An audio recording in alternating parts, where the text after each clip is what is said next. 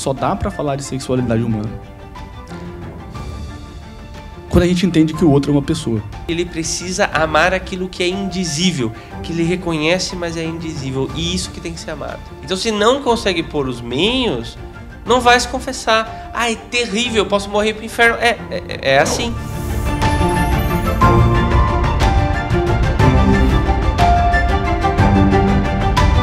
Olá, sejam muito bem-vindos a mais um episódio do nosso Tertúlia, o podcast da minha Biblioteca Católica.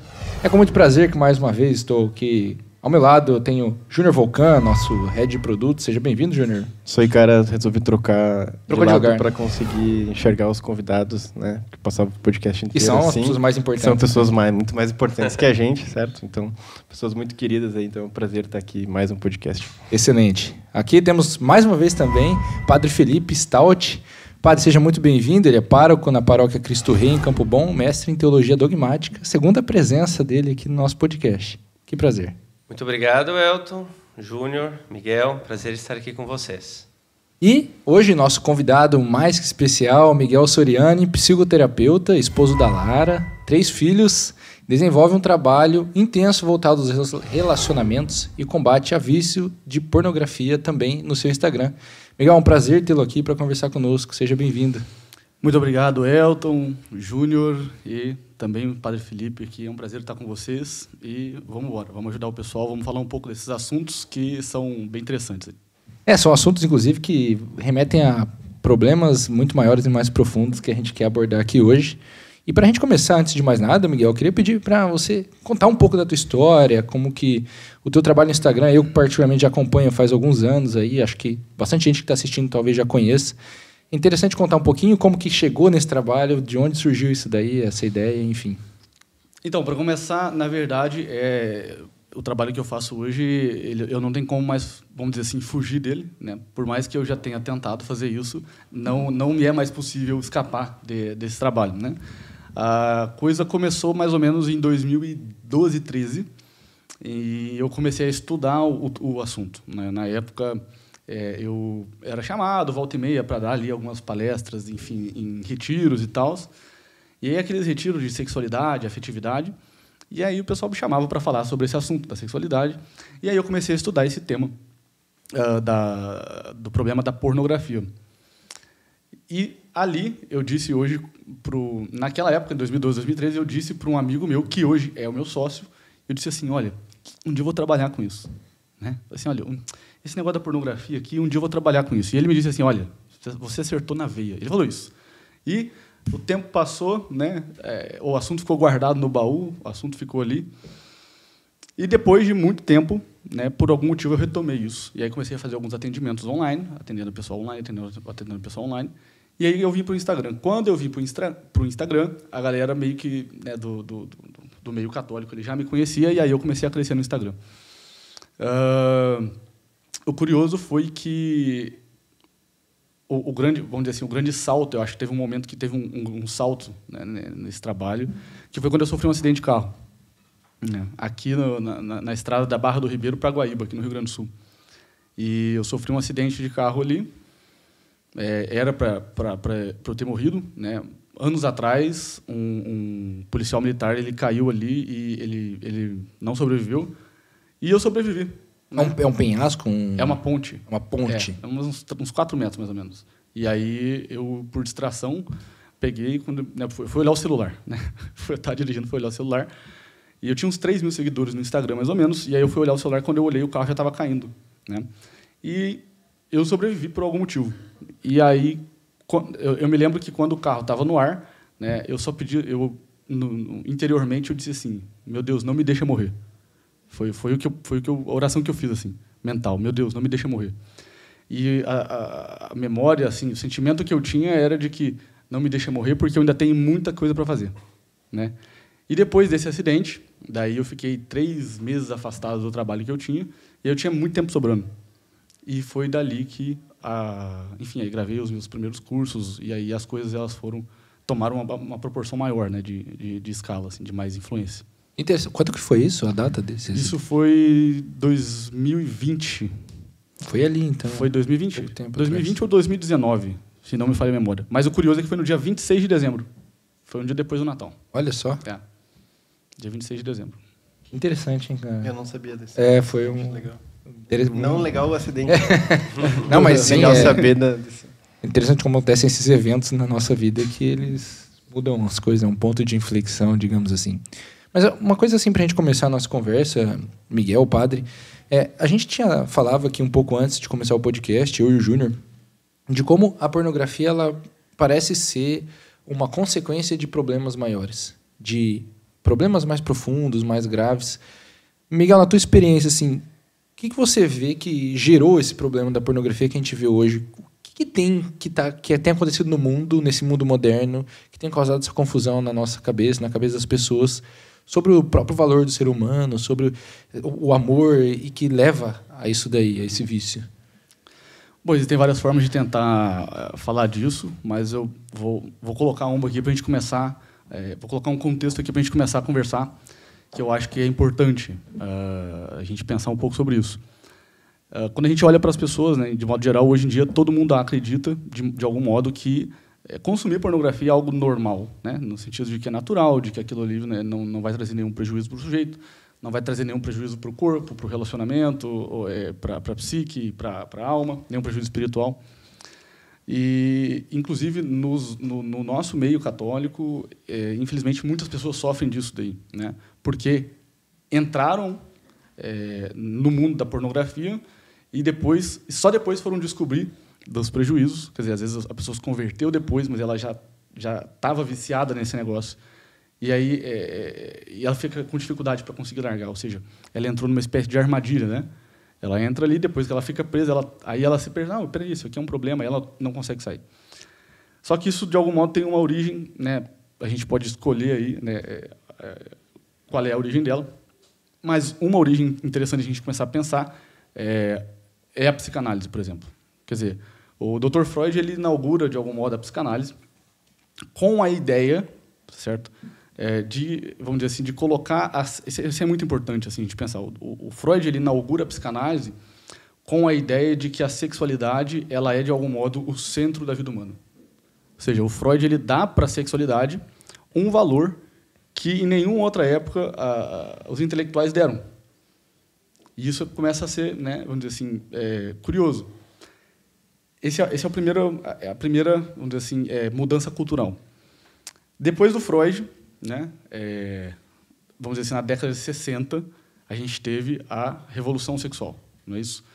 Que, vamos dizer assim, é, é como se fosse uma palha, quer dizer, o, o é como se a psicanálise de Freud fosse né, uma, um, um monte de graveto seco, um monte de palha que ele ajuntou. A revolução sexual da década de 60 jogou um álcool por cima, quer dizer, aproveitou aquele material, engrandeceu ele, e aí depois a pornografia veio, riscou o fósforo e colocou fogo em tudo. Né? E, e, e é assim que a gente vê mais ou menos a coisa. Quer dizer, primeiro a psicanálise, né, isso no início, no início do século XX, depois, a revolução sexual da década de 60, que continua a, a piorar o problema, e depois é, a pornografia, quando ela entra, ela já tem tudo preparado. Quer dizer, ela já tem os corações, quer dizer, ela já tem o imaginário, é, ela já tem a inteligência das pessoas é, ali, vamos dizer assim, em perfeitas condições para entrar. Padre, aproveitando esse tema, como que a gente pode, como que, do ponto de vista mais teológico da igreja, a gente olha para a sexualidade do ser humano? diferente disso que Freud apresenta como centro do que é o ser humano e do que o Miguel falou aqui. Como que a gente pode voltar para entender de fato o verdadeiro valor da sexualidade, como isso está dentro do, de toda a unidade que é o ser humano? Já deixa eu fazer um adendo porque o senhor deve atender muitas confissões, né? E, e acho que essa resposta também vai de encontro porque muitas pessoas acham que o pecado ele está ligado geralmente às questões sexuais e as pessoas elas não conseguem perceber que a sexualidade ela é uma parte do ser humano, né? É, é, e essas questões de, de, de, castidade e tal é uma parte. Então, eu, se o senhor pudesse também na resposta levar essa questão realmente para as coisas mais essenciais, centrais, seria bem interessante, porque às vezes as pessoas acham que o único problema é esse, que se eu resolver isso eu viro santo, certo? Tá. Uh, sobre a questão da, da, da, sexualidade, como é que nós devemos encaixá-la? Em primeiro lugar, a sexualidade é um serviço. É a primeira coisa que a gente tem que entender, certo? nós somos pessoas, certo? Uh, com capacidade de conhecer a verdade, com capacidade de amar tanto ao Criador como a outras pessoas. É, e a sexualidade, uh, ela entra como, primeiro, um serviço a Deus que o ser humano presta como participante da criação, porque quando homem e, e mulheres uh, se juntam para procriar, certo? Eles criam semelhantes, certo? Ou seja, eles colaboram na criação do, do, do próprio Deus, certo? Então, digamos assim, isso é uma obra de serviço a Deus. Deus ele tem um plano, ele quer que todos se salvem e cheguem ao conhecimento da verdade. Mas quem é esse todos? Né, esse todos são as pessoas da espécie humana. E como é que você chega a ter esse todos? Pela via da relação sexual, certo? Uh, e uh, na ordem das coisas, também em relação ao próximo, a, a sexualidade também é um serviço. Certo? Por quê? Porque se nós analisarmos o que, que é o próprio do homem, o que, que é o próprio da mulher, eh, nós vamos perceber que essa diferença ela é saudável, por quê? Porque cada um, certo, ao seu modo, eh, ajuda eh, e pode ajudar ao outro. Né? O homem ajuda com a sua autoridade, a mulher ajuda com o, seu afeto, com o seu carinho. Uh, o homem ele direciona uma família, a mulher ela educa as crianças, certo? Uh, o homem tem gestos ali de, de, de, de bondade, a, a, mulher faz com que a, aquilo seja compreensível para os outros. Ou seja, cada um inclui dentro da realidade um elemento de serviço que, no final das contas, é um elemento de amor. Então, a sexualidade ela é bem entendida quando nós a compreendemos como um serviço, certo? Essa é a primeira coisa que a gente tem que entender. Todos os, os problemas de, de, de, de, adição sexual, de desordem sexual, no fundo, no fundo, são problemas que levam ao egoísmo, certo? Um egoísmo em relação a Deus, que a gente chamaria de soberba, certo? É um desprezo do, do, do, do projeto dele, certo? Então você vê a, a pornografia uh, e a masturbação que, que em geral acompanha, certo? A, a, aquilo é uma coisa estéril, é um ato estéril. Ou seja, o homem, uh, quando depois de, de, ver pornografia e se masturbar, ele ejacula, certo? Ele ejacula por nada. Tá? Isso, isso é um desprezo da, da sabedoria de Deus inscrita na, na, na própria genitália dele, certo? Quando você tem ali, então, sei lá, um homem e uma mulher sendo gravados, uh, mantendo uma relação sexual, certo? O que, que, você, o que, que você tem ali? Você tem duas pessoas sendo usadas como objeto. Então, uh, no fundo, os problemas da, de, de, de, de, desordem sexual, eles sempre levam o, ao homem ao egoísmo, certo? Sempre, no fundo, tem um, um interesse ali humano desordenado, certo? Que vai contra o serviço, contra a caridade, contra o amor, seja Deus, seja ao próximo. Uh, os problemas de, de, desordem sexual eles são, são graves. Por quê? Uh, porque eles atingem uma parte muito sensível no ser humano que é a imaginação. E a, e a imaginação ela tem um problema. Ela não sabe dizer não. A imaginação só sabe dizer sim, certo? Então, uh, são quatro coisas que constituem pecado mortal, né? Uh, romper com a amizade com Deus, romper com a amizade com o próximo, romper com a ordem da, da, da, sexualidade, sexto mandamento, né? Por isso que todos os pecados contra o sexto mandamento eles são pecados graves e uh, pecados contra os cinco mandamentos da igreja. E, e, e, ali se inclui pecados contra o sexto mandamento, né, de pecados de desordem sexual, todos os tipos de pecado, inclusive de pensamento. Por quê? Porque uh, se o sujeito ele não cuidar, aquilo não, aquilo não para nunca mais. Certo? Ele não consegue frear. Porque uh, na, na nossa vida, uh, o poder da, da, da, da, da sexualidade ela é, ela é tão grande que às vezes a pessoa, pela má formação que ela tem, pela distância da graça, pela sua ignorância, pelo ambiente, ela não consegue pôr freio na desordem sexual. Então, a, a, a desordem sexual ela é extremamente perigosa para a alma do sujeito. Por quê? Porque, a não ser com a graça de Deus e muita ajuda, ajuda dos outros e um esforço imenso, a não ser com isso o sujeito e- e- ele consegue se controlar. Sem isso ele não consegue se controlar. Né? Ah, a sexualidade, a genitália, a relação sexual, todas as coisas são boas, certo? Mas elas são boas ah, quando elas cumprem a sua finalidade. Né? O pecado contra a sexualidade é, é- é sempre um descumprimento da finalidade das coisas.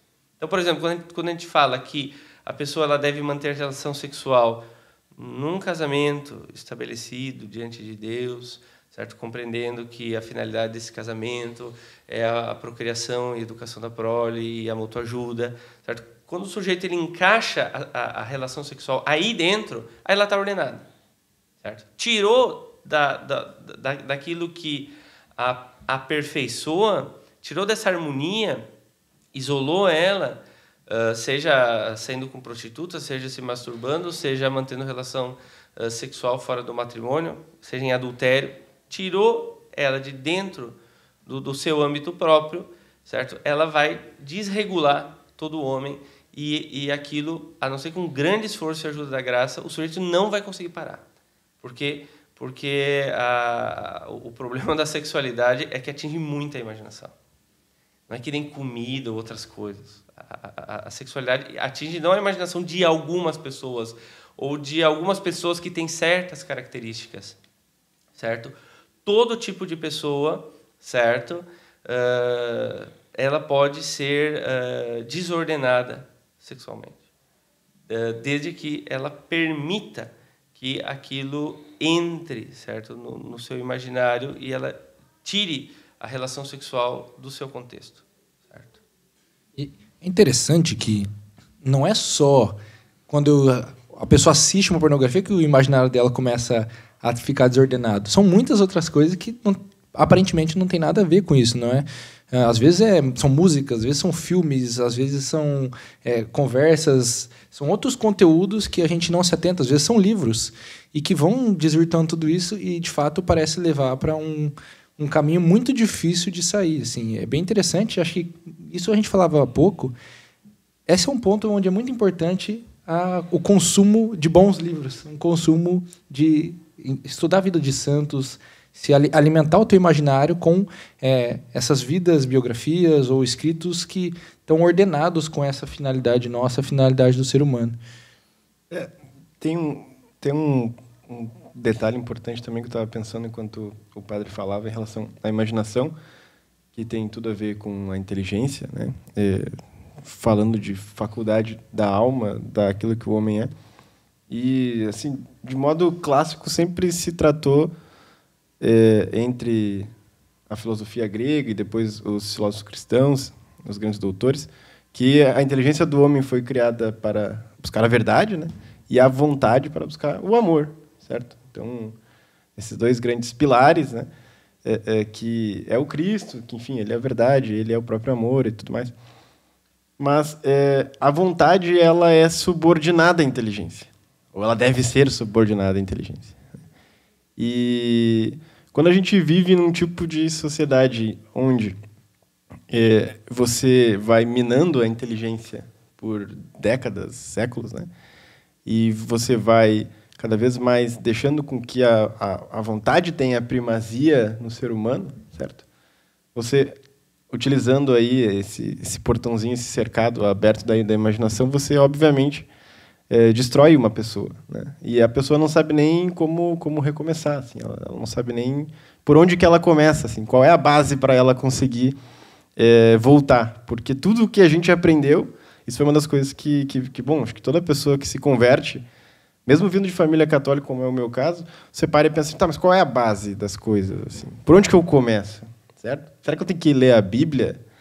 Será que eu tenho que ler a Bíblia do, do, do Gênesis em diante? Será que eu tenho que ler o catecismo? Será que eu... E aí você não sabe bem por onde que começa, assim, né? Porque você não tem uma atmosfera, você não tem uma cultura que promove as coisas boas e belas. Você ainda tem algumas bases civilizacionais que, que bom, só tem aqui no Ocidente, certo? Mas elas estão tão corrompidas por dentro que, assim, todos nós crescemos com esse tipo de imaginário da revolução sexual. E, e assim, não só nós, né? Os nossos pais, as pessoas mais velhas, né? Às vezes elas, elas, todas elas sofreram já, cada um numa etapa. Claro que a internet e a realidade virtual ela ela faz isso ficar um pouco mais escancarado. Mas não deixa de ser uma coisa que eu até queria que a gente abordasse também, é, é relacionada à história da inteligência, das ideias em si. Né? Porque quando o Miguel falava do Freud, que tem toda uma relação com o Hegel, que tem toda uma relação é, com alguns filósofos alemães, certo? Que tem toda uma relação... É, é, o Hegel tem toda uma relação com Marx, certo? E toda a questão da da forma como a, alguns teóricos faziam com que a família fosse destruída porque ela é a primeira uh, ela é antipolítica né ela é, um, é uma base que precisa uh, ser rompida porque senão você não tem a revolução acontecendo e aí ao mesmo tempo que você tem to toda uma série de pessoas trabalhando nisso você tem um Freud surgindo certo com eh, ideias totalmente diferentes num, num, ambiente acadêmico que também já é decadente, enfim. É uma série de, de, ideias que vão vindo, como o Miguel falou, achei bem acertado. São tantas partes, são tantas coisas acontecendo ao mesmo tempo, a realidade é tão complexa. Teve uma vez que o, o Padre Felipe foi lá em casa, ele disse assim, olha, as pessoas acham que a realidade é uma coisa simples e acabou. É fácil de entender as coisas, mas não é todas as coisas que existem, elas são, elas estão dentro de uma realidade muito complexa. Né?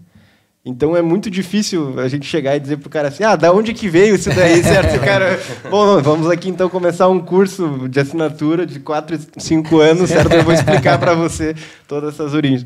Mas faz todo o sentido, né? Porque quando você é, começa a não saber aonde você vai caminhar, aonde que você vai estudar, vai firmar a sua inteligência, obviamente, é, tudo que vai aparecendo que parece ser bom e for experimentado tem o risco de te viciar, né? Tem o risco de fazer você é toda uma confusão em que nos colocaram. É e até eu queria perguntar, Miguel, você atende muitas pessoas já há muito tempo, como como é a que ponto chega essa confusão? O que, que, o que isso tem causado nessas pessoas que você tem atendido? Que tipo de problemas a gente pode é perceber nessas pessoas, para que a gente chegue aqui em algum momento depois, é, a tentar achar um caminho de volta, né? Sim, sim. Uh, os problemas são os piores, né? É, mas assim, para a gente ter uma ideia, hoje em dia no Brasil, então é um dado, né? No Brasil, as crianças estão, as crianças, né? O sujeito, a pessoa está tendo contato com pornografia hoje, contato inicial com pornografia hoje é com 8 anos de idade. Então, as crianças estão tendo né, contato com pornografia de internet aos 8 anos de idade. Esse sujeito ele vai entrar na adolescência depois, né? Você vai pegar seus 12, 13, 14, 15 anos, sei lá, os seus 15, 16 anos ele vai começar um, a, a, namorar e ele vai ter uma série de problemas no relacionamento. Né? Quer dizer, é, muito tempo atrás, quando a pornografia começou, né, a, a assim, aparecer nas revistas, né? Por exemplo, a Playboy, ela, ela é fundada em 1953 com a Marilyn Monroe. A Playboy de 1960, por exemplo, ela não é, vamos dizer assim, ela é bem menos picante do que o Instagram de hoje. Hum? E as crianças de 8 anos de idade, elas já estão entrando em contato com um tipo de pornografia muito mais agressiva, não é isso, do que, sei lá, o sujeito que hoje em dia tem 50 anos. Uh, sei lá, eu atendo 6, 7, 8, às vezes 10 pessoas por dia, né? Tem, sei lá, não sei quantos seguidores, não sei quantos alunos, não, eu, eu, só falo disso praticamente, né?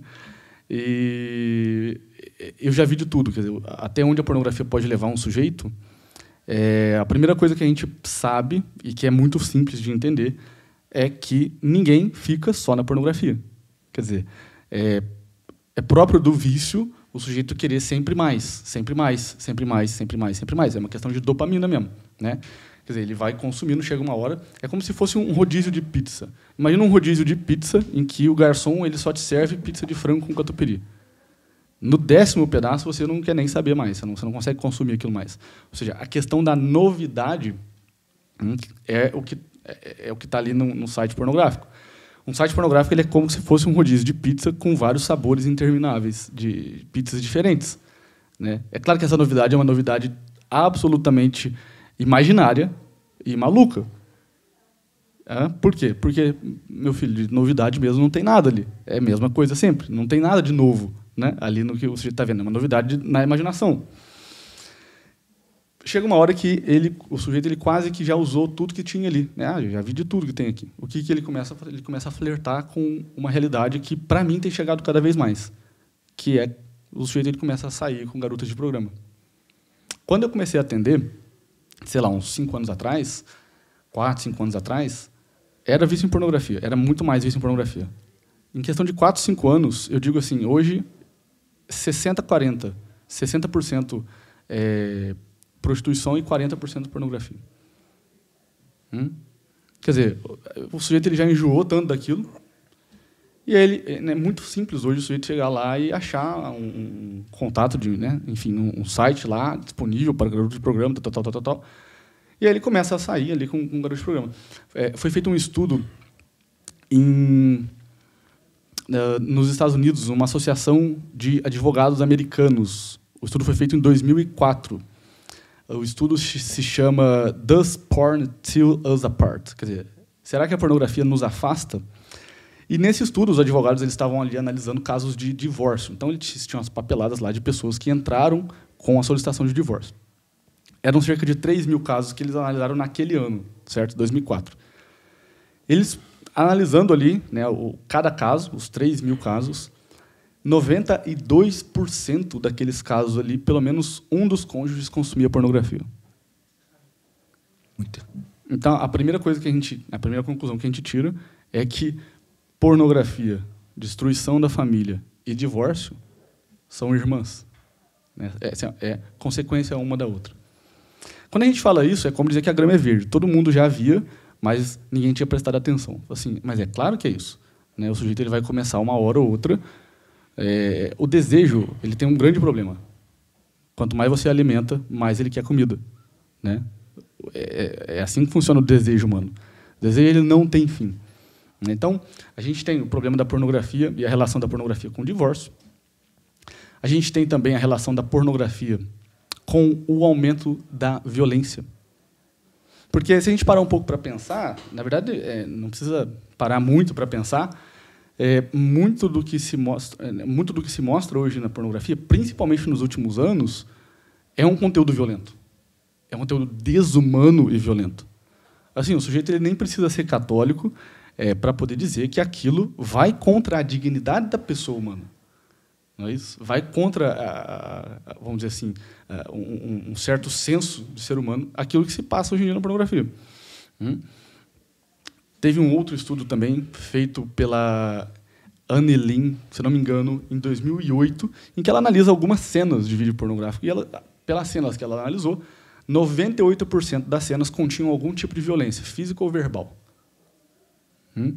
Eu falo assim, mas por que as pessoas estão vendo isso? Né? As pessoas estão vendo isso. Então, assim, é claro que o sujeito ele fica vendo ali pornografia, pornografia, pornografia.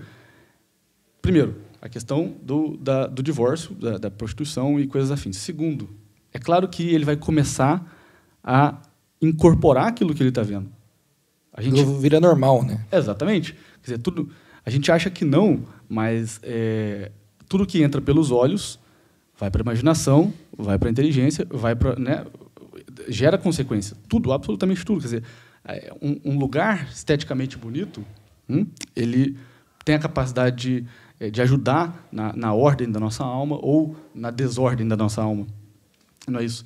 É claro que se o sujeito fica jogando para dentro do olho dele cenas de violência, como é que esse sujeito vai ser um, uma, pessoa né, é, calma, né, uma pessoa não ansiosa? É claro que esse sujeito ao longo dos anos, quer dizer, 10 anos vendo esse tipo de conteúdo, ele vai se tornar uma pessoa cada vez mais violenta. Hum? Ele vai se tornar uma pessoa cada vez mais agressiva. É, enquanto o Miguel falava aqui, padre, eu fiquei pensando, são vários pontos que eu queria trazer, mas o primeiro deles que eu queria ver é essa confusão que a gente vê da, do senso de dignidade do homem, do, do valor humano mesmo, do meu próprio valor como ser humano. Eu fiquei pensando ao longo da vida, as- nas pessoas, no meu círculo social ao meu redor, como as coisas vão de fato parecendo cada vez mais normais. E a gente vai cada vez mais confundindo com isso ser o que é ser humano. Então a gente esse essa esse desvirtuamento de, da sexualidade humana vai se tornando algo meio que natural. As pessoas saem e acham que é natural. Ah, Parece que começa a ficar normal. Ah, é normal eu ter um, ser um homem casado e encontrar uma prostituta, é normal. As pessoas vão ficando cada vez mais normal. Isso acaba com a nossa noção de valor humano. Como que a gente pode eu queria trazer esse ponto aqui, padre. Entender de volta a noção do nosso próprio valor, qual a finalidade do ser humano, o que é de fato o ser humano. Olha, os assuntos aqui são bem complexos, né? Eu estou tentando traduzir as coisas que estão na minha cabeça em alguma pergunta que. Sim. Eu, eu vou começar aqui pelo vulcão. Vai lá. V- Vamos juntar aí para costurar as coisas, tá? Ah, qual foi o problema de Hegel? Tá? É. Qual o problema de Hegel? Ah, Hegel ele afirmava que o conceito, certo? O que é um conceito? Conceito é a ideia, aquilo que a gente poderia chamar de ideia, certo? A ideia que o sujeito ele tem, segundo a filosofia clássica e segundo a percepção do, do- de qualquer sentido comum, o conceito ele é limitado, certo? Então, por exemplo, você tem um conceito de relação sexual. Esse conceito ele é limitado. O que, que, que, que quer dizer? Que ele tem algo que é próprio. Então, o- a relação sexual ela foi feita para estar dentro do matrimônio, para procriar, para ser ali um, um sinal de afeto e de amor. Esse é o próprio da relação sexual. Então Hegel ele dizia o seguinte: essa ideia clássica de que o conceito, ou seja, a ideia de alguma coisa, ela tem um limite, ela tem um próprio, ele diz essa ideia está errada. O conceito ele é ilimitado. Então o que, que ele vai fazer? Ele vai fazer uma macumba para que isso aconteça. Por quê? Porque a tua inteligência não permite essa macumba. A tua inteligência ela ah, entende que cada coisa tem ali o seu próprio, o seu, o seu limite, certo? Para que ele esteja ordenado e vinculado com outras coisas, certo? Que vão, digamos assim, gerar uma vida humana boa. E o que, que ele faz? Ele tira o conceito, a ideia do nível intelectual, por quê? Porque a inteligência ela sabe dizer não. Naturalmente, toda a inteligência diz não. Inclusive, quando você tem uma pessoa que está falando uma, uma bobagem e você apela à consciência dela, a consciência dela vai dizer não, certo? Então, o que, que ele faz? Ele diz assim: olha, nós temos que tirar a ideia do nível da inteligência, que é uma xarope, uma chata, que sabe dizer não, e nós vamos baixar ela para o nível da imaginação. Por quê? Porque a imaginação, ela sabe dizer sim. Tá? Ah, ou seja, você consegue colar imagens ah, e, e- e- e- contraditórias, inclusive, na, ah, na, na, na imaginação. Então, Hegel, ele, o que, que ele faz? Primeiro, ele tira a ideia do nível da inteligência, baixa para o nível da imaginação, certo? Ou seja, ah, o homem ele tem que imaginar as coisas, tá? certo? Ah, segundo, como é que ele faz para. Qual é a macumba? Como é que ele faz para destruir um conceito? Por exemplo, o conceito de mulher, o conceito de homem, o conceito de sexualidade, o conceito de relação sexual, certo? É que, ou o conceito de amor, pode ser também. Certo? Como é que ele faz para destruir? É a dialética da hegeliana, né? Tese, certo? E o que que é a tese? Olha que coisa interessante. A, a- a tese, eh, Marx ele foi muito inteligente, ele entendeu isso. Na tese, você afirma que aquilo que você tem na cabeça foi alguém que meteu. Não foi você que percebeu na realidade. Não tem fundamento na realidade. Alguém meteu na tua cabeça pela cultura, ou pela sociedade, ou seja lá por, por qualquer coisa, certo? Por, por via de manipulação psicológica. Então ele diz assim, olha, tu tem uma tese na tua cabeça, certo? E essa tese, ela é problemática, por quê? Porque tu limita o conceito. Tu limita o que que é o amor, tu limita o que que é o próprio da relação sexual, tu limita o que que é o próprio do homem, o que é o próprio da mulher, tu limita o que que é o próprio da natureza humana, tu limita o que que é o próprio do corpo, tu fica limitando essas coisas. Então, então temos que destruir isso daí. Então eu vou afirmar que você tem ali uma tese na, na, na, sua mente que alguém enfiou isso na sua cabeça. Foi sua avó, foi sua mãe, foi a igreja. O, foi a igreja, né? A principal culpada de, de, de, meter isso na cabeça das pessoas. Então, o que nós estamos fazendo? Nós vamos destruir. E nós temos, nós temos que destruir fazendo o quê? Criando uma antítese. Ou seja, algo que vai confrontar aquilo ali para quebrar aquele conceito, certo? Você vai incluir ali elementos contraditórios. Elementos contraditórios. Qual foi a sacada de, de, de Hegel? A sacada de Hegel é que é, dessa contradição, né, tese, anti, antítese, começam a surgir novas coisas. Ou seja, elas produzem filhos diferentes de si. Então começam a surgir novas ideias, que a gente chama de ideologias. Né? Começam a surgir ideologias. E são essas ideologias, certo? Que depois, também por trabalho de tese, antítese e síntese, certo? Vão ampliando o, o, o conceito, certo? A tal ponto de que uh, falar hoje de amor é, é assim, é, é, é, é tu saber que as pessoas elas vão entender, sei lá, alguma coisa que tu não domina. Falar de relação sexual, elas vão entender alguma coisa que, sei lá, tu não, tu não tem na cabeça. Por quê? Porque a macumba já, já, já foi feita. Então, é, elas podem ter um conceito assim ou assado. O importante, no final das contas, certo? Não é o que elas pensam, certo? Não é o que elas têm na imaginação. O importante é que elas não entendam o que uma coisa ela é. Esse, esse, esse é o importante da, da cultura moderna. É você fazer com que, desde pequeno, já desde a escola, as pessoas uh, não tenham mais o conce... a ideia do que as coisas são, que a gente chama em filosofia de natureza, Uh, e aí se inclui dois conceitos, que é o de ordem, ou seja, onde aquilo está incluído, certo, no complexo da realidade, e o conceito de própria finalidade, que é o conceito de bem daquilo ali. Finalidade, no fundo, é, é Santo Tomás de Aquino diz. Se você encontrou o fim da coisa, você encontrou o que, que é, é, é, o bem da, da, da, coisa, né? E o que, que acontece?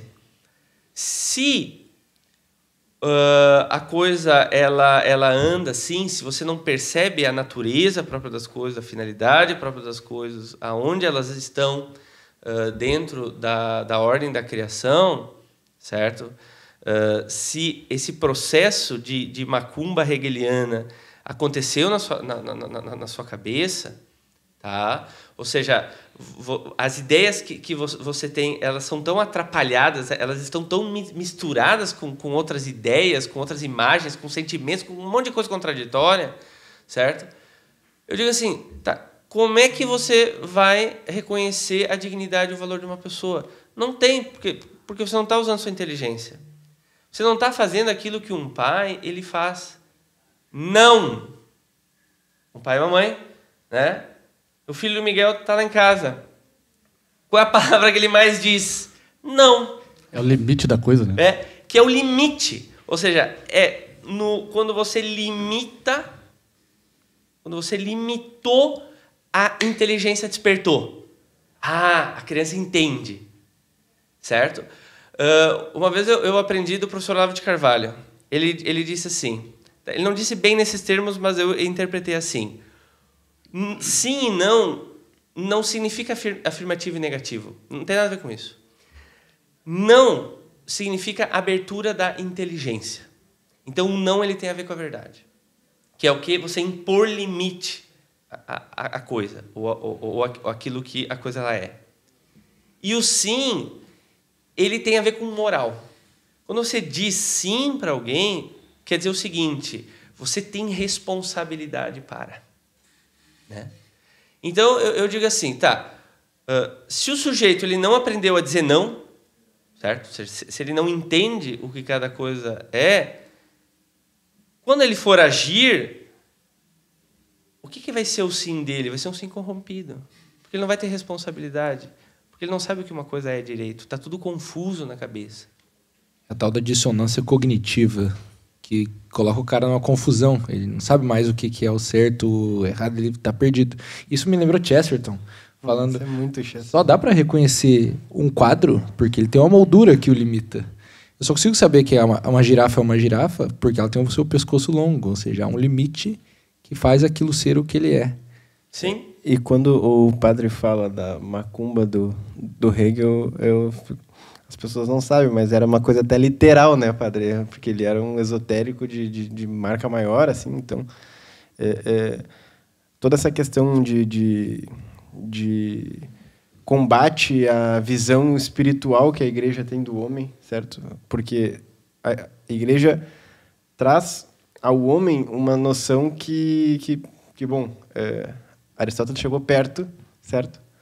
Que é a noção de que o homem é um animal racional, que o homem foi criado é, é, para que o homem precisa ter um Deus, certo? É, é- é uma coisa que a filosofia chegou, mas agora que o homem foi é, é, criado por Deus para ser seu filho, né? Foi resgatado por Ele e que na alma dele foi colocado o próprio Deus, certo? Em, em- espírito para viver junto dele e se prepara para ele um lugar no céu.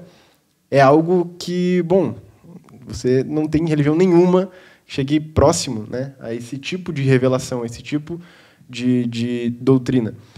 E isso, para quem é, odeia a igreja, a doutrina da igreja sempre foi um absurdo, né? sempre foi combatido.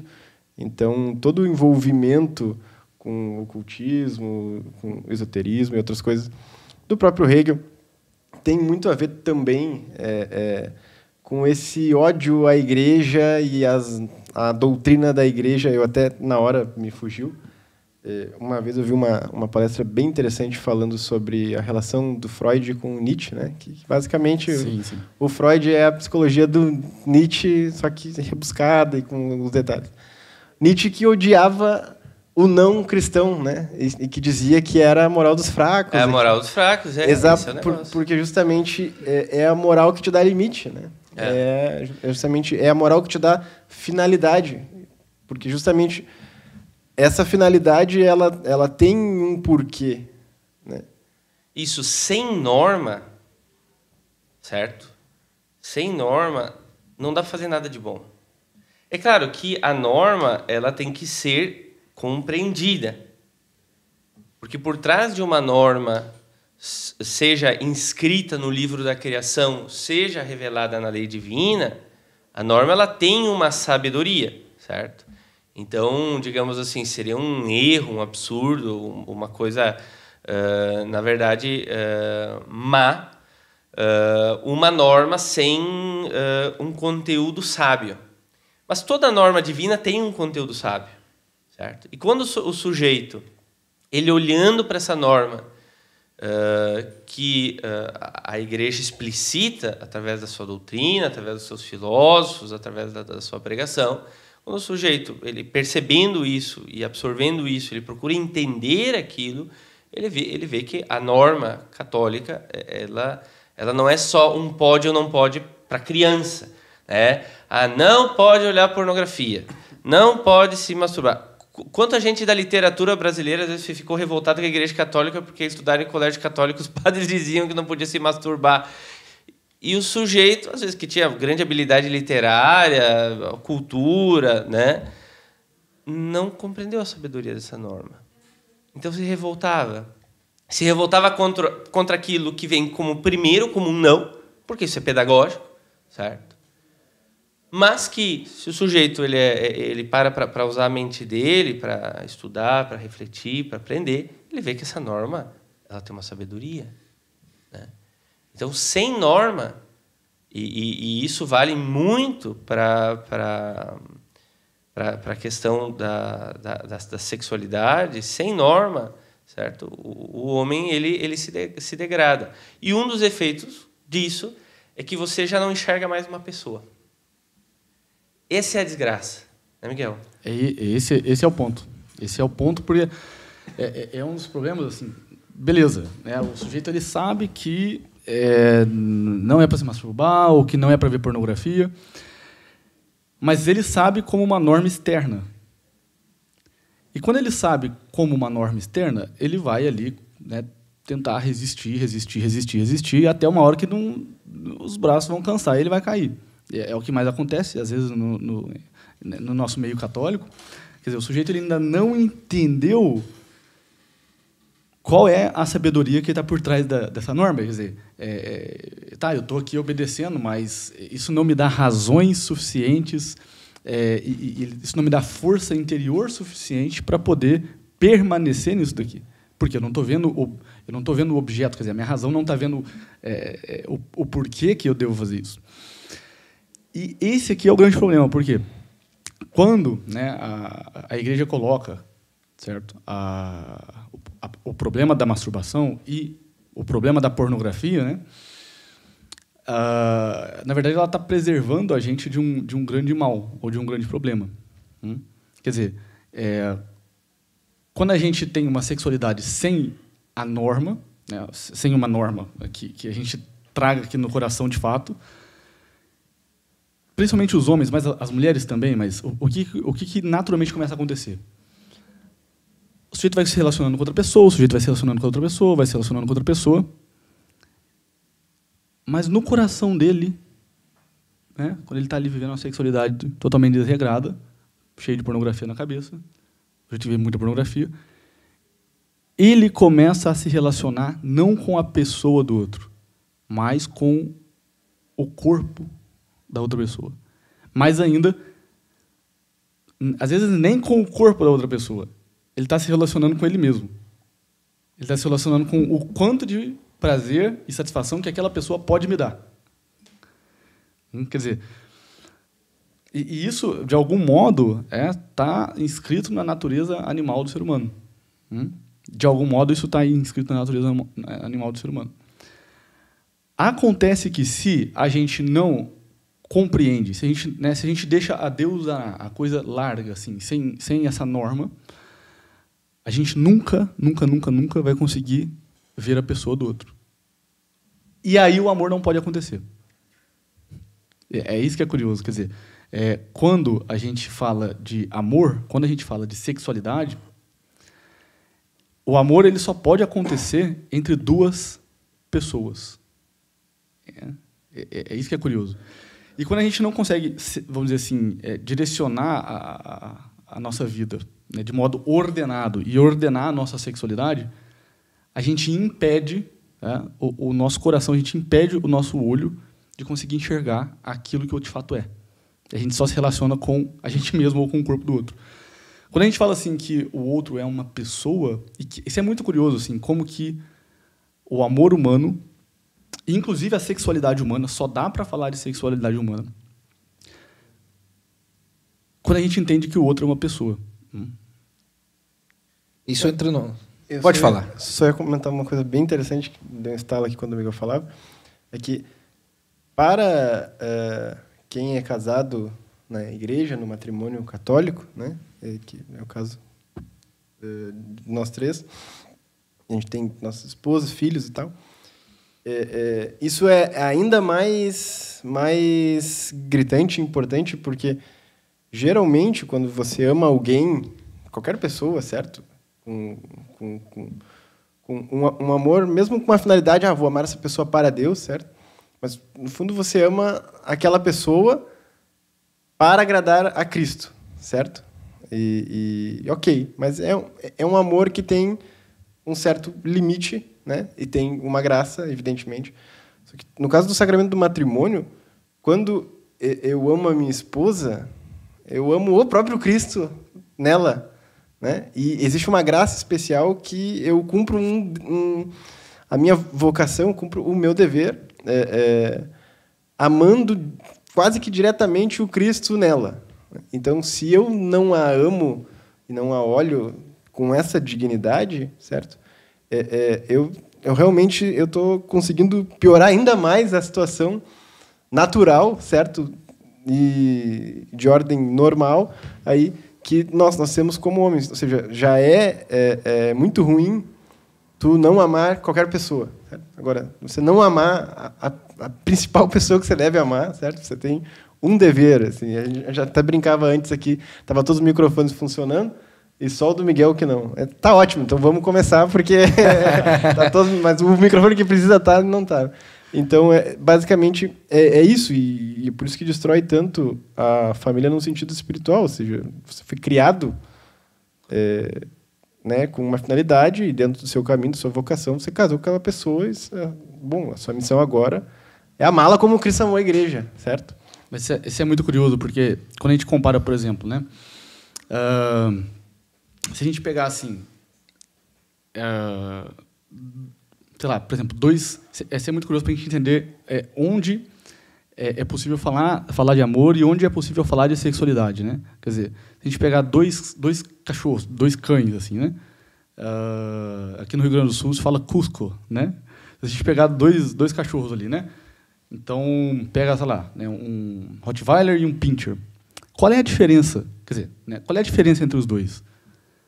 Quando a gente fala assim, não, peraí, os dois pertencem ao mesmo gênero, os dois são cães. Quer dizer, de modo geral e universal, eles pertencem ao mesmo gênero. Mas qual é a diferença específica entre os dois? Quer dizer, o que, que diferencia um Rottweiler de um Pinscher? Hum? Essa diferença está na matéria. Quer dizer, é o tamanho, é a cor, né? É, é, é, sei lá. A raça. A raça, né? E, e, cada raça tem as suas características próprias, não é isso? Agora, o que, que diferencia, hum, sei lá, o João do Gabriel? Isso é muito curioso. E a gente não para para pensar nisso. Né? A, a, a, gente não para para pensar nisso. Quer dizer, o que, que diferencia o João do Gabriel? Quando a gente pensa, fazendo, tanto o João quanto o Gabriel estão dentro do gênero humanidade. Eles estão, são todos humanos. Não é isso? Agora, qual é a diferença entre João e Gabriel? Essa diferença não é a matéria. Quer dizer, não é a raça, não é o tamanho, né? não é a cor dos olhos, não é nada disso. Mas existe algo hum, que o João tem, hum, que é só dele. Esse algo que o João tem, que é só dele, é de certo modo incomunicável. Não é isso? Quer dizer, João tem algo dentro dele de hum, muito grandioso é, muito digno, muito bonito, e que é pessoal, e que é dele, e que é só dele. E Gabriel também tem algo é, que é extremamente pessoal e que é incomunicável, que ele não consegue falar disso. Essa realidade hum, é o que nós chamamos de pessoa. Hum? E isso é muito bonito. Não é? Isso é muito bonito, por quê? Porque só é possível falar de sexualidade humana entre duas pessoas. É? Ah, se, se, se, lá, qual é a pornografia? Olha, está ali tendo o quê? Um negócio entre dois corpos. É? A sexualidade humana e o amor, eles só acontecem a partir da dimensão da pessoa. E o mais bonito, né, padre, do ponto de vista teológico, o senhor pode falar é, é, disso, é que é, a graça divina ela ela recai sobre a pessoa, né? Quer dizer, é a pessoa que recebe a graça de Deus. Então, uh, isso é um ponto bastante interessante. A, a, nossa diferença não é só diferença de individualidades, ou seja, não é só uma diferença material como é no caso dos, do, dos animais. Uh,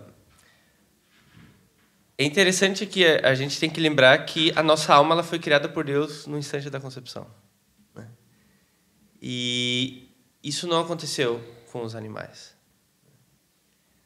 Por quê? Porque os animais não são pessoas. Porque os animais eles só são distintos entre si uh, pela matéria que eles têm, certo? Não pela essência. E nós somos distintos entre nós certo? Não só pela matéria, que individualiza a, a essência humana, mas nós somos distintos também pelo nosso ser, que é um ser pessoal. Esse ser a gente não consegue pensar. Então, por exemplo, assim, quando eu penso, bem, qual é o meu ser pessoal? Qual é o meu próprio? Porque cada indivíduo tem ali uh, algo de Deus, certo? Alguma, alguma perfeição divina ali que o, que o caracteriza. Eu não sei dizer. Mas eu sei que as pessoas me reconhecem como diferente de todas as outras. E quando eu olho para as outras pessoas, eu também reconheço elas diferente das outras pessoas. Ou seja, eu não sei pensar isso, mas eu sei reconhecer isso, eu sei conhecer isso. Então é óbvio, quando um homem ele ama uma mulher, certo? É claro que, digamos assim, uh, no início do namoro, para que haja afeto, tem ali a questão da, da beleza, de características, mas é uma coisa, é uma coisa inicial para que, que haja um, um, afeto, um carinho, para aprofundar, né? Para aprofundar, isso, uma aproximação. Mas no final das contas, quando você chega para casar, certo? Por mais que essa base material ela deve permanecer, o sujeito ele já, ele já vai ter que ter reconhecido quem essa pessoa é. Mesmo que ele não consiga pensar quem ela é, certo? Ele precisa reconhecer e ele precisa amar aquilo que é indizível, que ele reconhece, mas é indizível. E isso que tem que ser amado.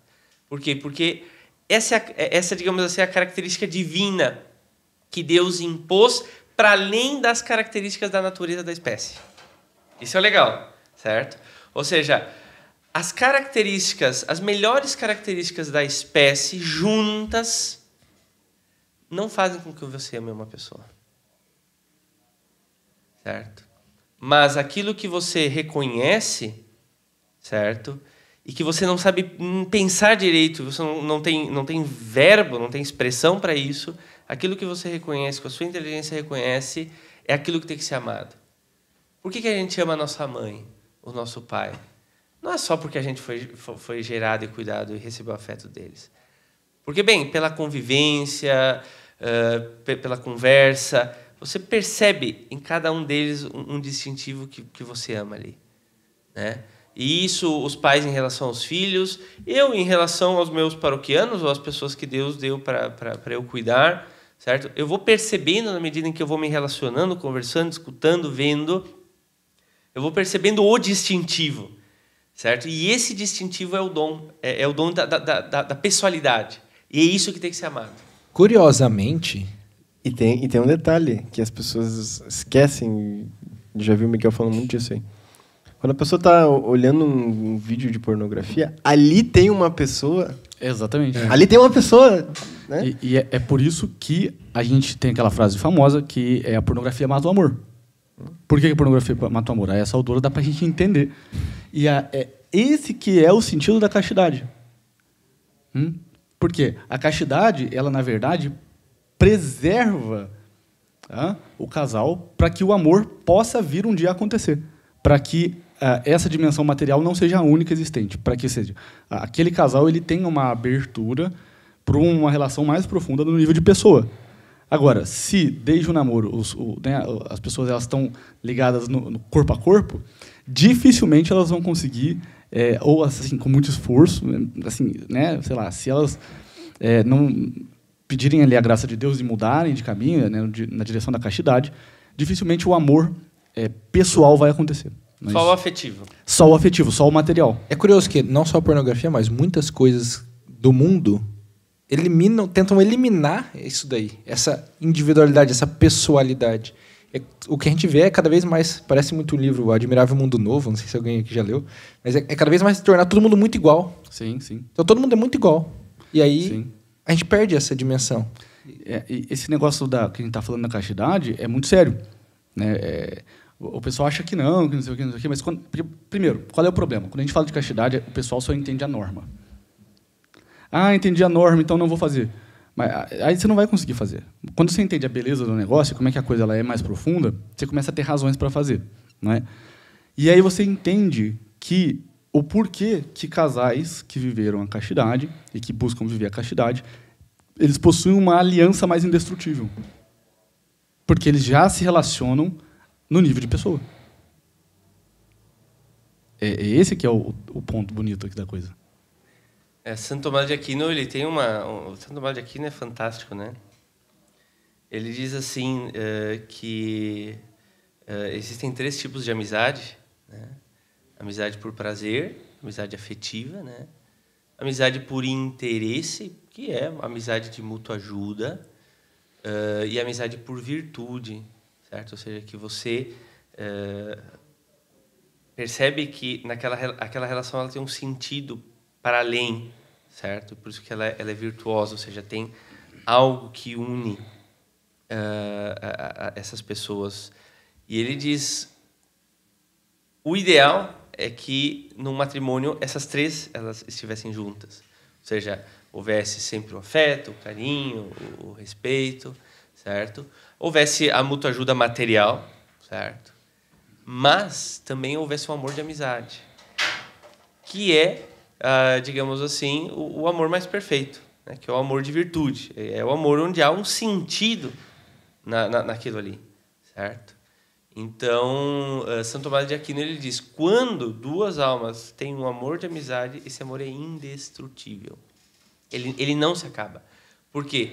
Porque, no fundo, o que une essas duas pessoas não é o afeto e nem o interesse, mas é o próprio sentido de todas as coisas, que é Deus. Certo? Então, é, é, é as pessoas elas são mais amigas de Deus do que amigas umas das outras. E, e por isso mesmo que elas não se separam. Né? Uma coisa muito interessante, eu fiz um curso de teologia moral no final do ano passado. Padre Luiz Henrique, lá de Goiânia. Um curso que a Lara Brenner, ele fazia pelo Zoom, assim, ele convidou só algumas pessoas. Tava eu, o Dr. Jorge, Lara Brenner. E ele teve uma aula que foi bem dedicada à definição de amor. E foi muito interessante essa aula, porque a gente está acostumado com o que as pessoas dizendo que a gente tem que se amar, que é o amor próprio é o que importa e que a, gente tem que olhar para si mesmo, para o seu pensar no seu bem. Quando a gente ouve o, o, que é o amor, a definição mesmo do que é o amor cristão, o amor que Cristo nos pregou, é, isso é, é, outra coisa, é outra.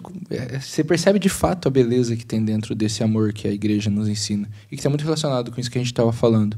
Então acho que até seria legal, padre se o senhor quiser ou puder aí. Defina o amor, padre. Trazer, não, mas trazer não é uma definição de amor, mas a gente apresentar esse o amor que Cristo nos, nos mostra e não esse, o que é muito diferente desse falso amor que a gente é levado, a, induzido a, a pensar que é o do mundo.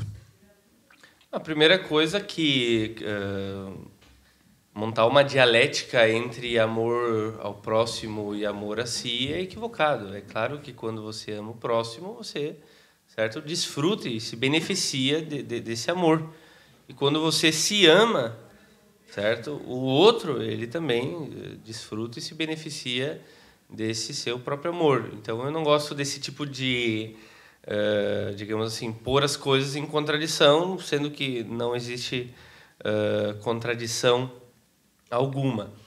Uh, bem, a primeira coisa que nós temos que entender é, é, que, de fato, existe uma base material do amor, né, que, que a gente chama de, de afeto, certo? Ou, ou paixão, certo? E, e, isso é uma coisa é, boa e, e, e, ótima que existe. Mas existe também um, um amor voluntário, né? Um amor voluntário. Quando o amor voluntário e livre ele acontece, é quando eu descubro um bem ali precioso, certo? E que me faz uh, me unir àquela pessoa, certo? E unir aqui não quer dizer só matrimonialmente, pode, pode ser uh, um, um, amor de amizade, pode ser um amor de um pároco para com seus paroquianos, certo? Pode ser um amor, amor cristão, sei lá, eu viajo para outro país, me encontro com outro católico e a gente começa a conversar e, e se aconselhar. Ou seja, o, o que acontece é, é, é, uma união, certo? Uh, verdadeira entre duas almas. Por quê? Porque existe o reconhecimento de um bem, certo? Uh, de algo amável e que é permanente. Esse é próprio do, do, do, do amor voluntário. O amor afetivo, ele, ele é instável. Inclusive porque depois que a gente morrer, esse amor afetivo ele, ele acaba. Né? Ele some, porque não tem mais corpo, não tem mais uh, imaginação, não tem mais memória, certo? Mas o amor voluntário é aquele que fica, porque o amor voluntário ele tende a uma união estável. Então, por exemplo, quando eu, como sacerdote, uh, uh, realizo atividades por amor aos meus paroquianos, é que no fundo, no fundo, eu quero viver com eles para sempre na eternidade, com Deus. Né? Quando vocês que são casados, vocês se sacrificam, uh, vocês demonstram com gestos de bondade o amor que, que vocês têm pela esposa, pelos filhos, é, é porque vocês reconhecem um, um bem ali permanente, certo? E que faz com que vocês se unam e, e, e queiram que essa união ela seja para sempre, não matrimonialmente, certo? Mas de, de, de presença, certo? Uh, na vida eterna. Uh, então, o, o, o, o, amor afetivo ele, ele é um amor importante, mas o amor voluntário, sem excluir o afetivo, obviamente, ele é o, o principal, certo? Ele é o principal.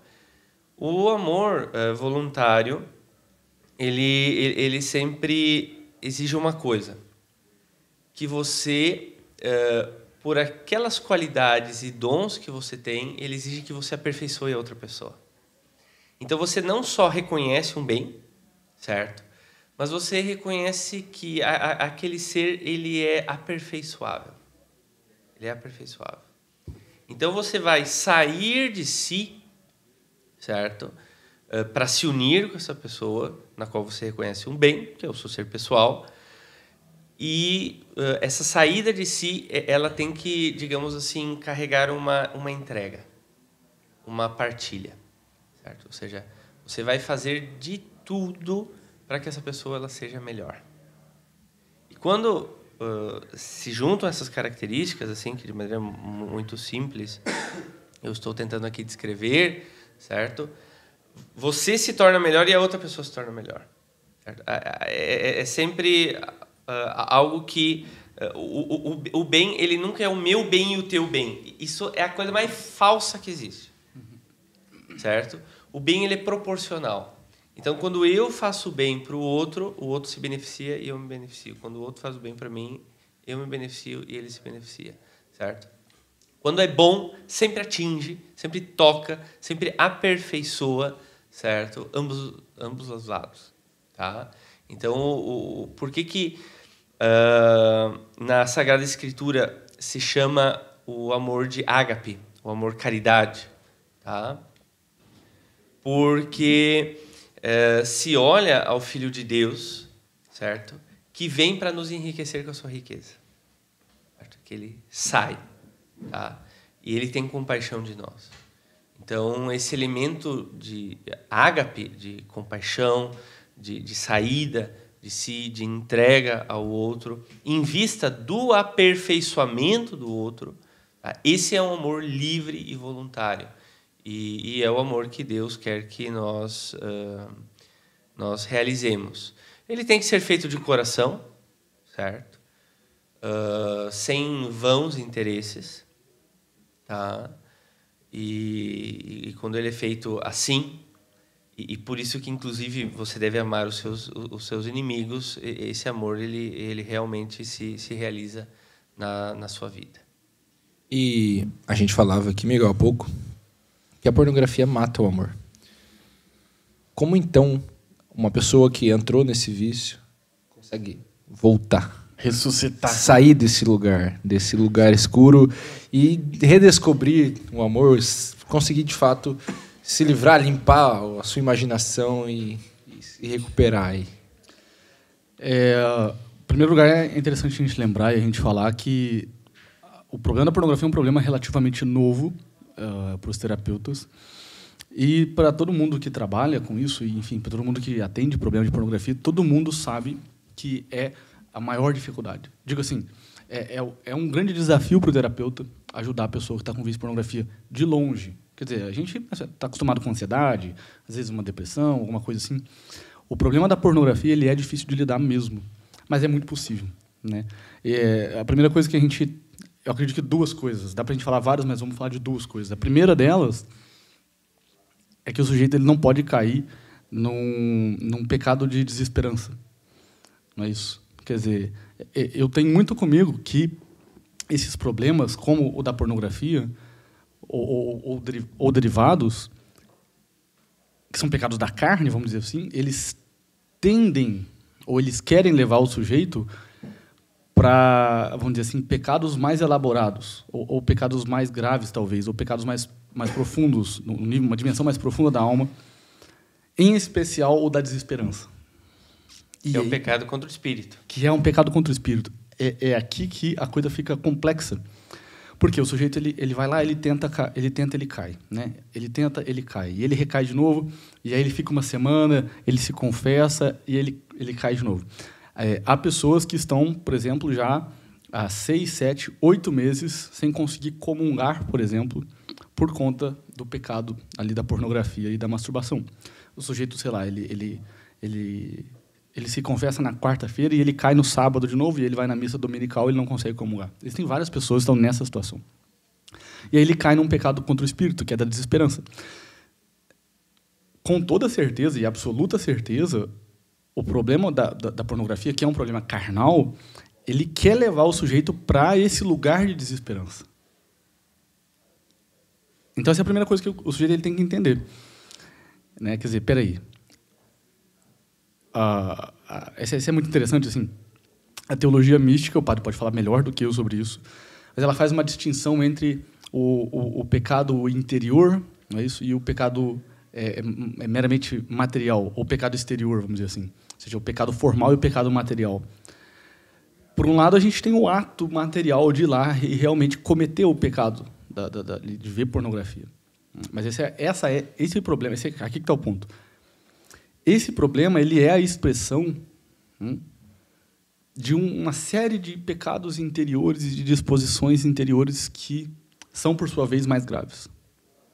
Hum.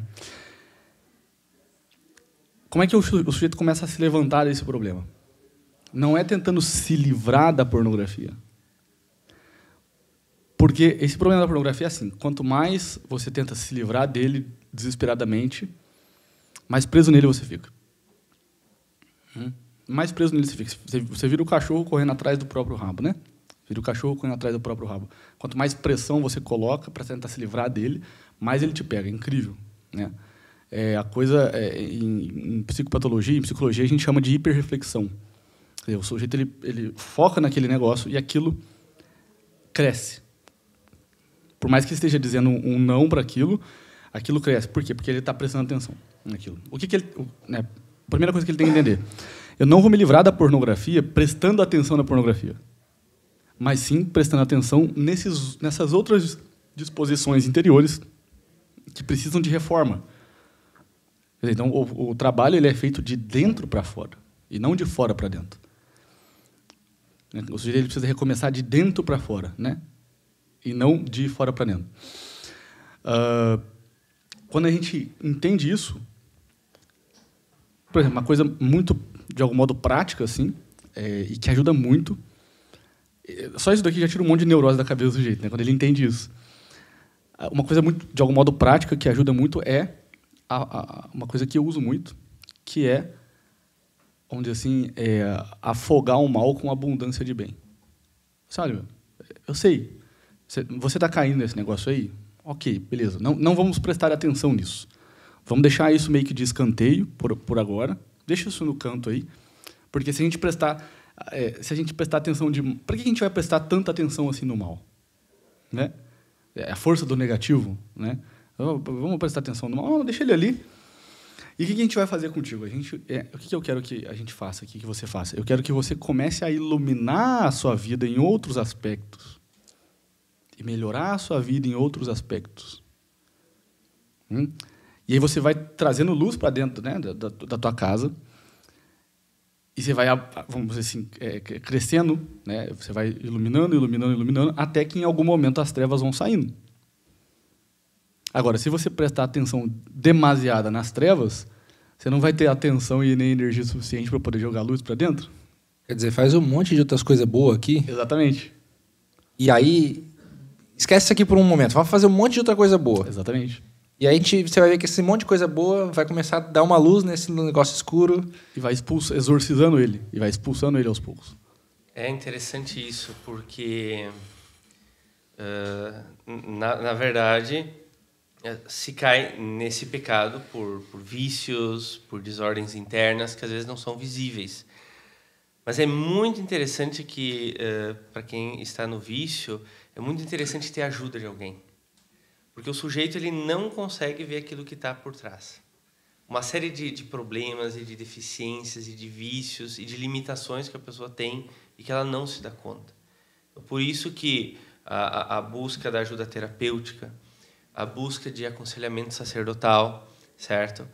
Vai fazendo com que o sujeito ele, ele possa uh, se olhar com um pouco mais de objetividade e ele possa ir, digamos assim, tendo alguém que inicialmente, como um ato de próprio de caridade, né? Alguém que vai ensinando, né? Uh, a pessoa na sua ignorância. É muito interessante que são 14 atos de, de, de, misericórdia, sete corporais e sete espirituais. E o primeiro ato de misericórdia espiritual é o ensinar o ignorante. Né? Às vezes a, a nossa ideia é, é, é, pode ser só uma ideia um pouco abstrata, né, de ensinar o ignorante. Sei lá, ele não sabe uh, tal coisa, então eu vou lá e explico para ele. Mas ensinar o ignorante também é, é, é dar luz, conselho, para que ele próprio se enxergue ele veja em qual situação real, real, ele está e, e, a partir disso ele possa ir tomando certas decisões com conselho, com, com ajuda, né, uh, para ele ir, de fato, uh, para ele ir melhorando. Uma das coisas, por exemplo, que quem está uh, nesse, nesse mal tem que melhorar uh, é aquilo que a gente chama de cogitativa. Nós temos na nossa psique, certo? Nós temos um, uma faculdade ali psíquica que se chama de, de, cogitativa, que é a capacidade que nós temos de, ao nos relacionarmos com, com algo, ao vermos, ao contemplarmos algo, é a capacidade que, a capacidade que nós temos de uh, saber se isso é benéfico ou se isso é nocivo. Né? Então, por exemplo, a pessoa até, se, se eu perguntar lá para o sujeito que, que, que, cai nesse vício, tu tá certo ou tá errado? O cara vai dizer, não, eu tô errado. Mas na verdade ele está dizendo isso racionalmente. O que ensina não, não, não tá mal, tá bom. Ele precisa entender isso daí, ele precisa compreender. Só que por que, que quando você chega perto do objeto, certo? Ou seja, você acessa ali um, um site, ou hoje em dia tem, tem, tem outros meios também, Uh, que a gente não fala para não ficar dando ideia para os outros, né? Eu sou sempre dizendo, não conta para não dar é. ideia. é verdade. Uh, uh, é o que eu mais ouço isso aí. Aqui, é. aqui no sul a gente chama de não alerta os gansos. É. é. isso aí. Então, quando, por que, que quando o sujeito ele está diante ali de um, de, um, de um, site, por que, que ele não repugna aquilo? Por que, que ele não percebe que aquilo é, é nocivo para ele? Então quer dizer que a psique dele está desordenada. Certo? Quer dizer que tem uma faculdade ali que devia proteger ele, né? É, é como Santo Tomás de Aquino ele diz, né? Uh, você uh, a ovelha vê o lobo e a primeira coisa que ela faz ela sai correndo. Ela nunca viu um lobo na vida, mas quando ela viu ela saiu correndo. Por quê? Porque ela sabia que aquele bicho lá uh, comeria ela. Então o que, que é isso? Essa é uma faculdade psíquica. Essa faculdade psíquica ela precisa ser melhorada né?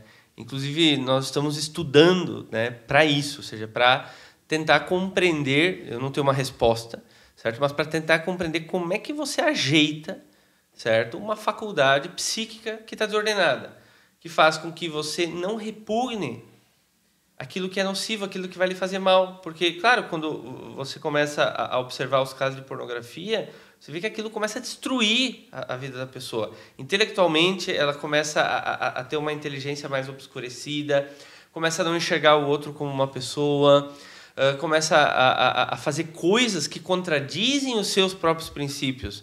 Não é que o, o cara que, que, que, vai lá, sei lá, com, com prostituta e que começou uh, a fazer isso é, sendo introduzido a isso pela pornografia, não é que ele é uma pessoa maliciosa ou começou malicioso. Né? Ele começou contradizendo seus próprios princípios.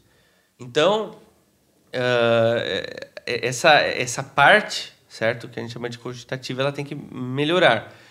Uh, bem, isso precisa de um trabalho humano, que é o trabalho que o psicoterapeuta faz, certo? E ele tem que estar preparado para isso, certo? Exige também um trabalho espiritual, tá?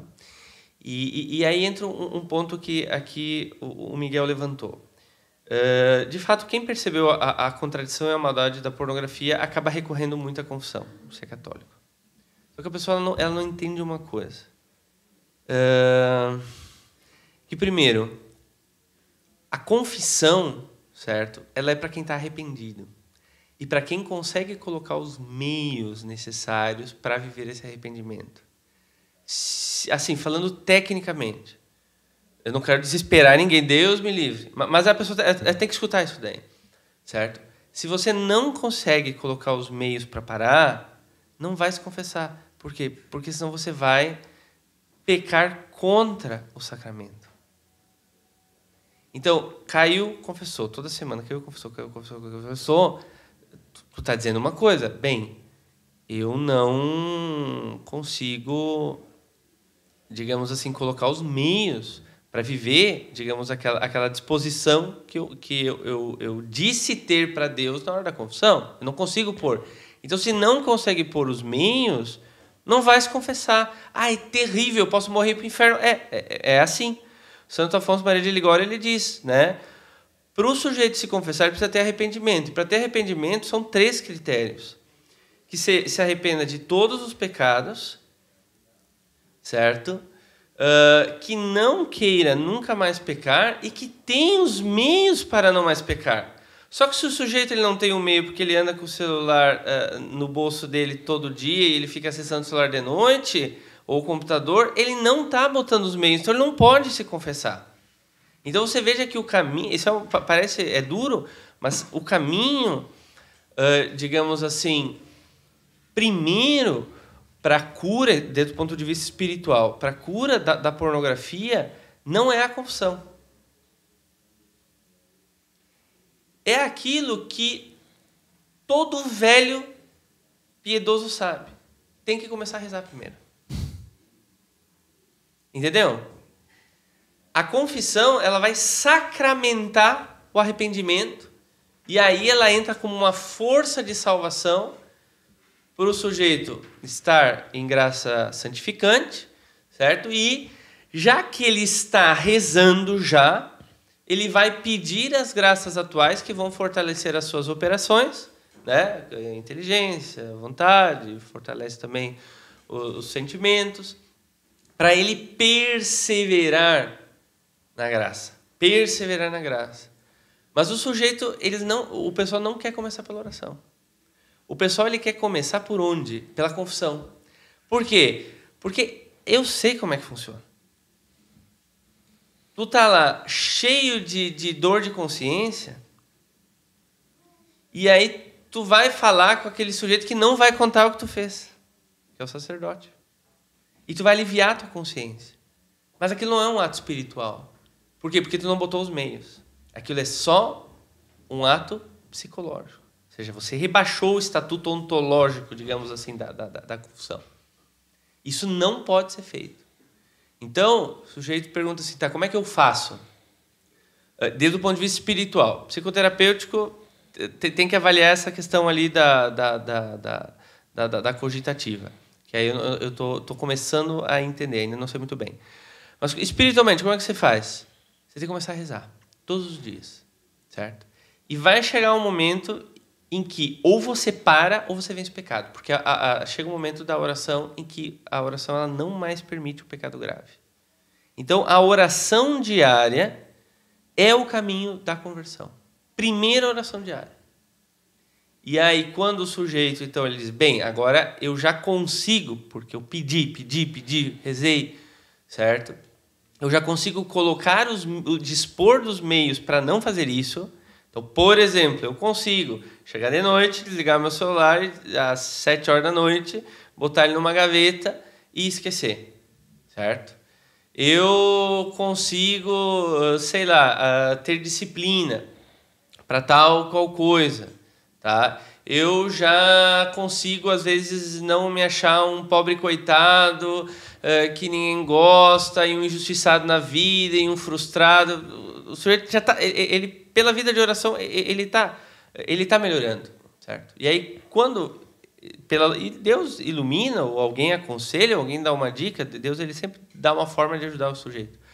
Quando o sujeito ele entendeu, certo, que ele está conseguindo colocar os meios, aí sim, a inteligência dele entra com arrependimento de todos os pecados, com a firme vontade de não mais pecar, e tendo ali os meios uh, já ajustados para ele não mais pecar, certo? Aí ele pode confessar.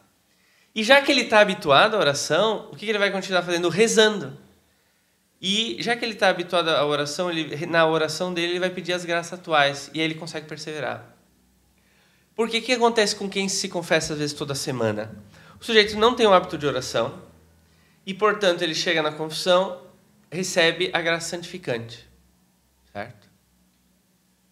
Só que tem o seguinte, a graça santificante, ela tem que precisar da graça atual para atuar nas operações. Só que o sujeito não reza. Então ele não pede essas graças atuais. E aí não vem também.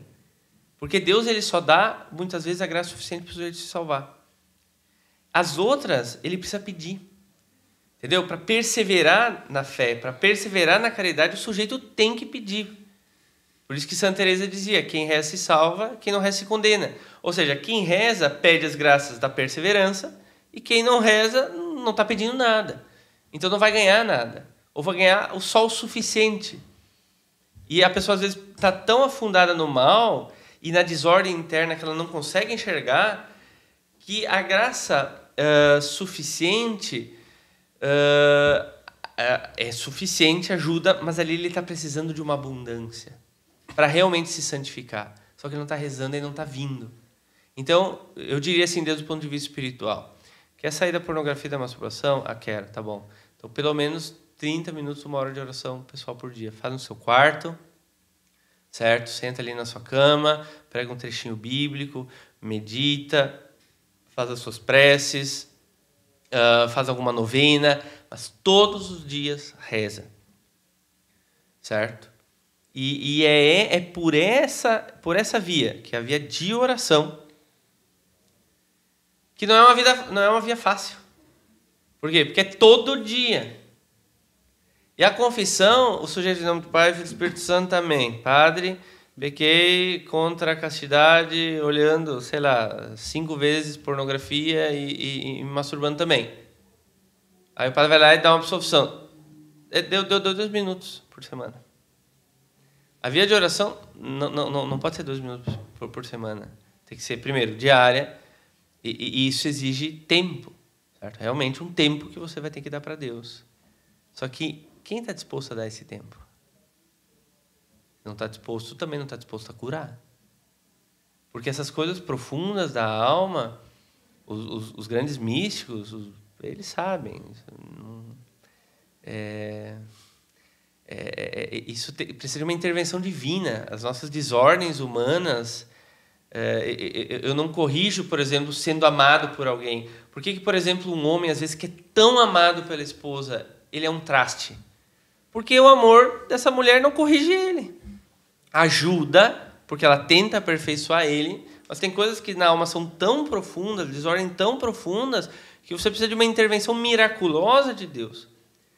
Só que tem aquele seguinte, tem aquela coisa que dizia, que dizia Santo Agostinho: Deus ele me criou sem mim, mas ele não vai me salvar sem a minha colaboração. Então o sujeito ele tem que colaborar. E a via, a via a via mais certa. Os, os místicos, os santos, todos, no final dos contos, viveram isso, que é a vida de, a vida de oração. Né?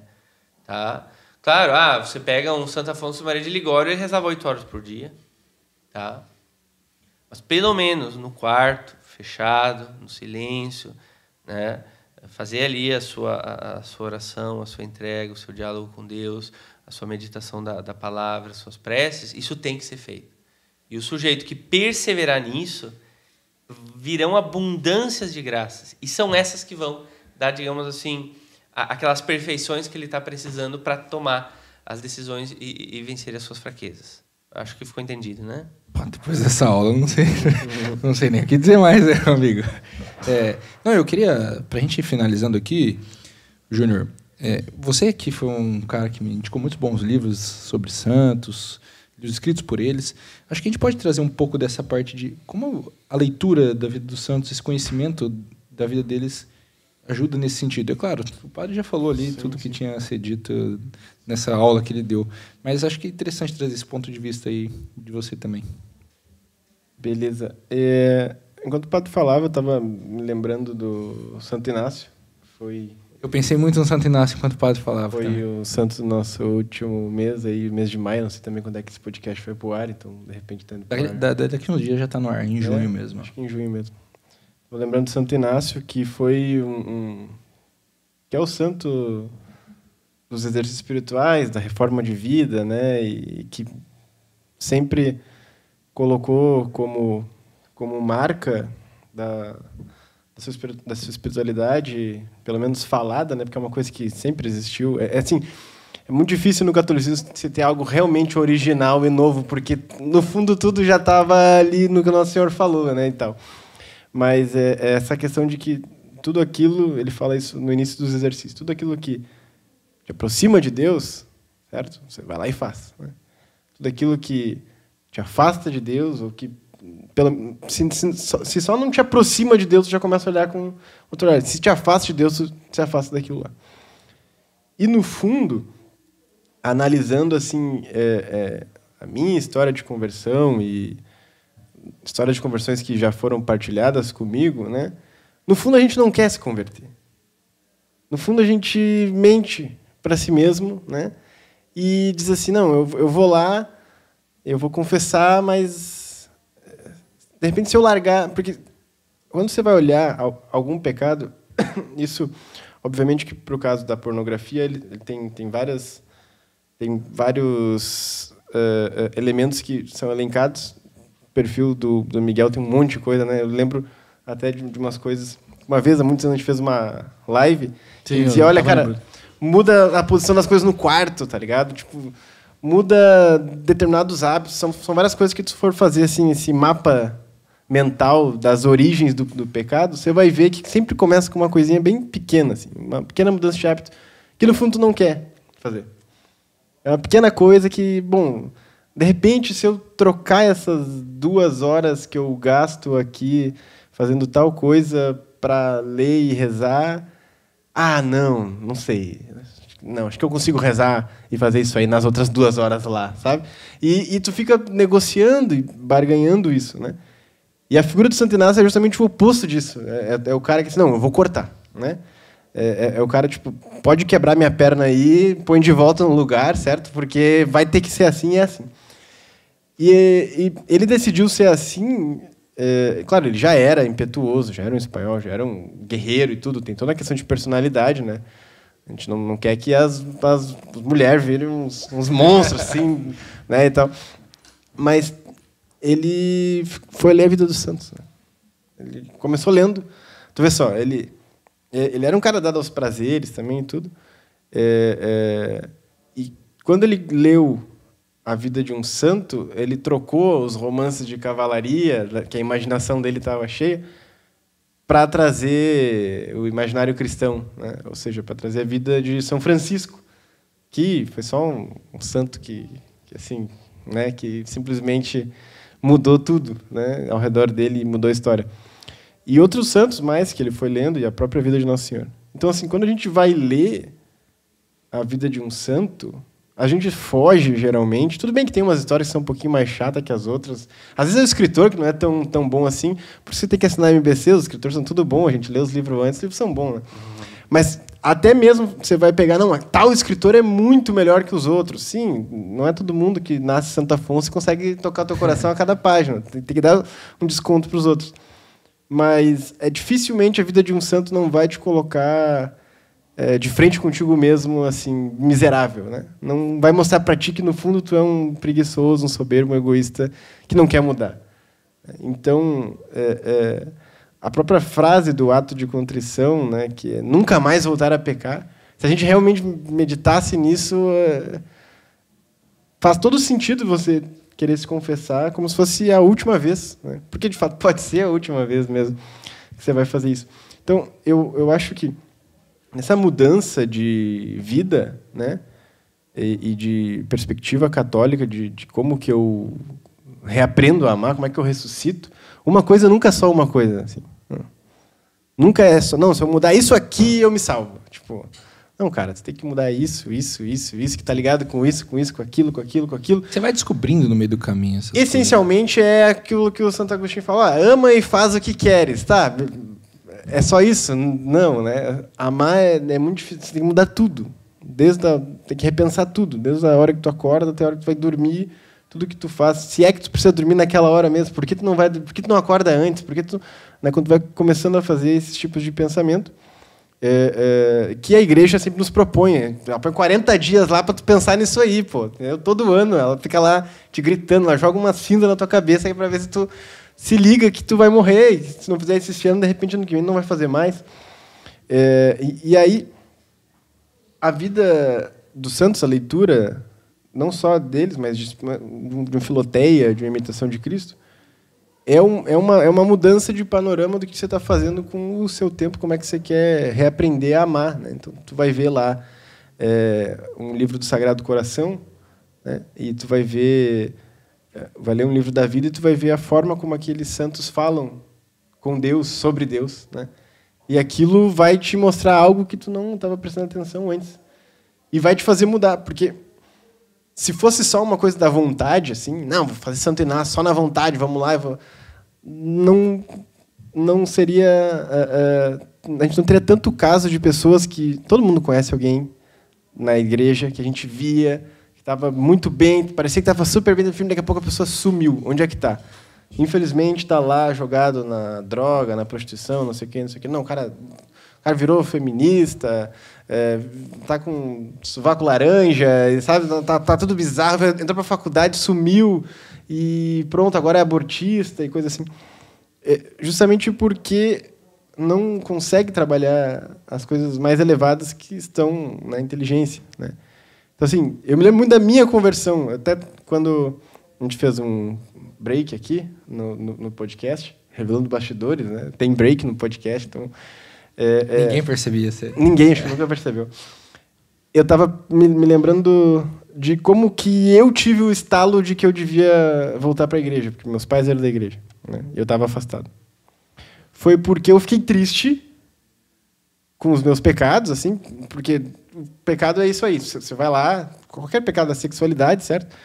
Que você comete, antes o demônio está ali te oferecendo. Depois ele está lá te acusando, certo? E você fica triste. Mas quando você está meio afastado de Deus, tipo, depois que você faz uma porcaria, qualquer uma delas, certo?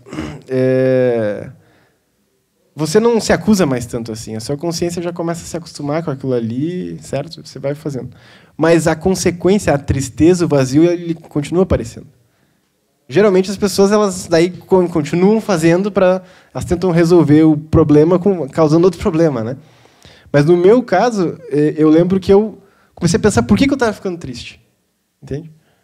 Se eu estava para fazer faculdade, eu, eu, tinha um namoro, eu tinha não sei o quê. Estava tudo bem na minha vida, tipo assim, olhava para a vida moderna, não, eu tenho um grande futuro. Por que eu estou triste, então? E daí eu comecei a me indagar, não, qual é a finalidade, então, da minha vida? Por que, que eu existo, entende? Não faz sentido. Daí eu achei um livrinho lá sobre anjos, comecei a ler e pensar, será que isso aqui existe mesmo? Será que é assim? Entendeu? É, é, Deus criou o mundo para isso. É, é para isso que eu.